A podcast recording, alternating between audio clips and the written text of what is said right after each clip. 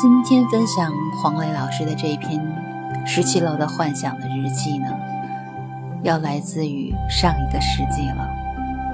一九九九年四月六日上午十点，早早的就起了床，却又不太情愿相信眼前的现实。该出发了，要开工了，六点钟了。妈的，这是一句脏话。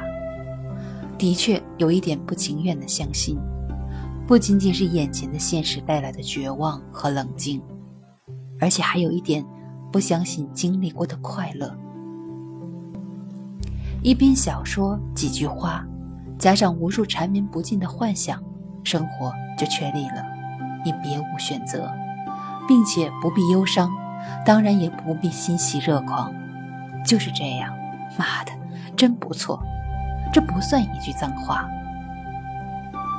对面的两岁半的男孩会在另一个幻想时空中成为我的儿子。目前他已经睡着了，在这个他完全陌生的环境中，我可以深深体会到他一会儿醒来时的无助与绝望。偌大的空间，清冷的几个人。四周一片阴霾，远处的几声鸟啼，还包括着已经出生到人世的绝望。两岁半的我也同样不为人知，充满孤独。只是如今再不能回忆起来，凭借的只是幻想，无休止的幻想。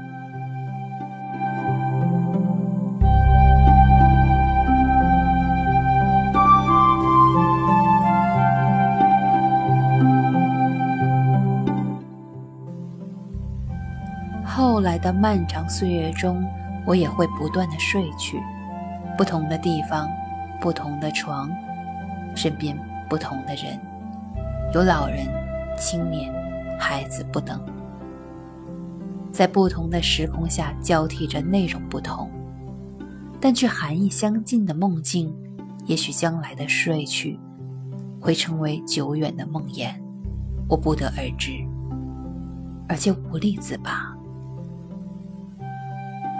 人群涌入，搅破了我的静静。只有一直静坐在我对面的母亲和睡去的两岁半的孩子，深深的体会到那些我的沉默与无聊。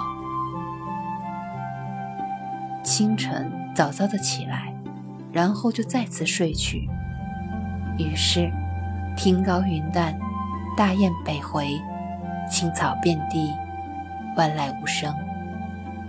于是开始放声高歌，于是就尽力去奔跑，于是去爱恋美丽女人，于是奋力飞向天际。睡去，昏沉沉，醒来后就死去吧。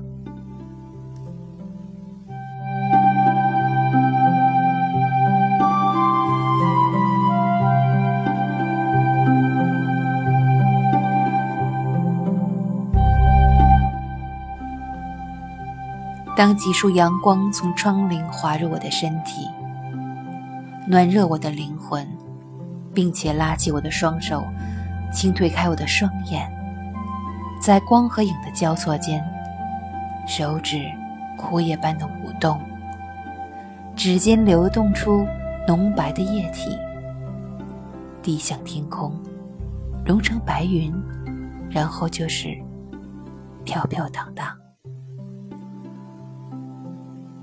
我的肢体被彻底割裂了。